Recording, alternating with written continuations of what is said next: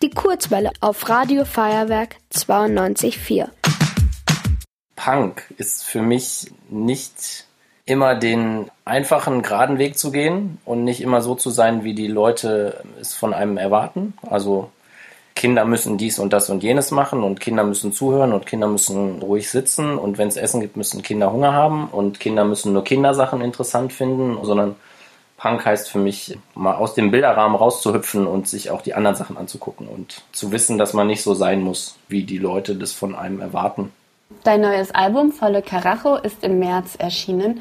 Was war für dich bei der Musik besonders wichtig? Bei der Musik war mir besonders wichtig, dass sie tanzbar ist. Also für mich hat Musik immer auch viel mit Bewegung zu tun.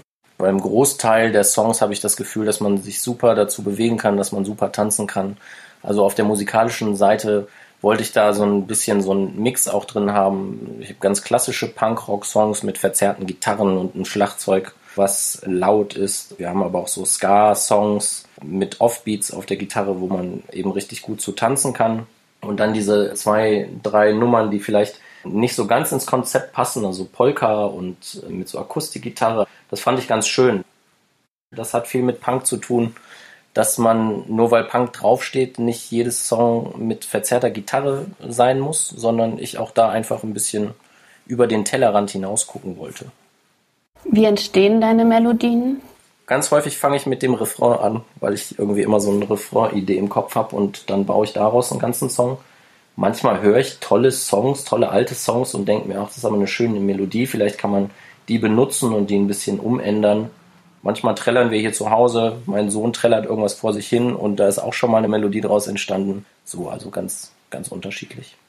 Das ist auch schon meine nächste Frage. Du bist auch Vater. Wie können dir deine Kinder beim Songschreiben helfen? Das machen die ganz ja, unbewusst. Ne? Also ich nehme ja viel auf, was wir so am Tag machen und was meine Kinder so machen und wie es denen gerade geht oder was für die Ideen die haben. Und manchmal kommen da so Quatschwörter bei raus, aus denen man tolle Songs machen kann. Sowas wie dies, das, Ananas oder Ciao Kakao oder keine Ahnung, sowas. Und zum Beispiel der Song Mein Brudi, ich und mein Brudi, mein Brudi und ich, der ist ganz klar von meinen Kindern inspiriert, weil die miteinander häufig streiten, aber sich eigentlich auch sehr doll lieb haben. Für den Protestsong hast du auch den Fridays for Future Ausruf Wir sind hier, wir sind laut, weil ihr uns die Zukunft klaut ausgeliehen. Warum hast du das gemacht?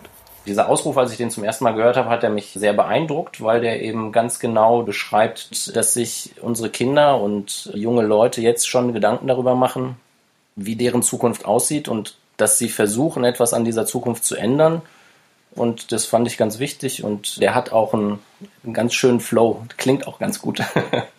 Vielen Dank fürs Gespräch. Sehr gerne. Hat mir Spaß gemacht.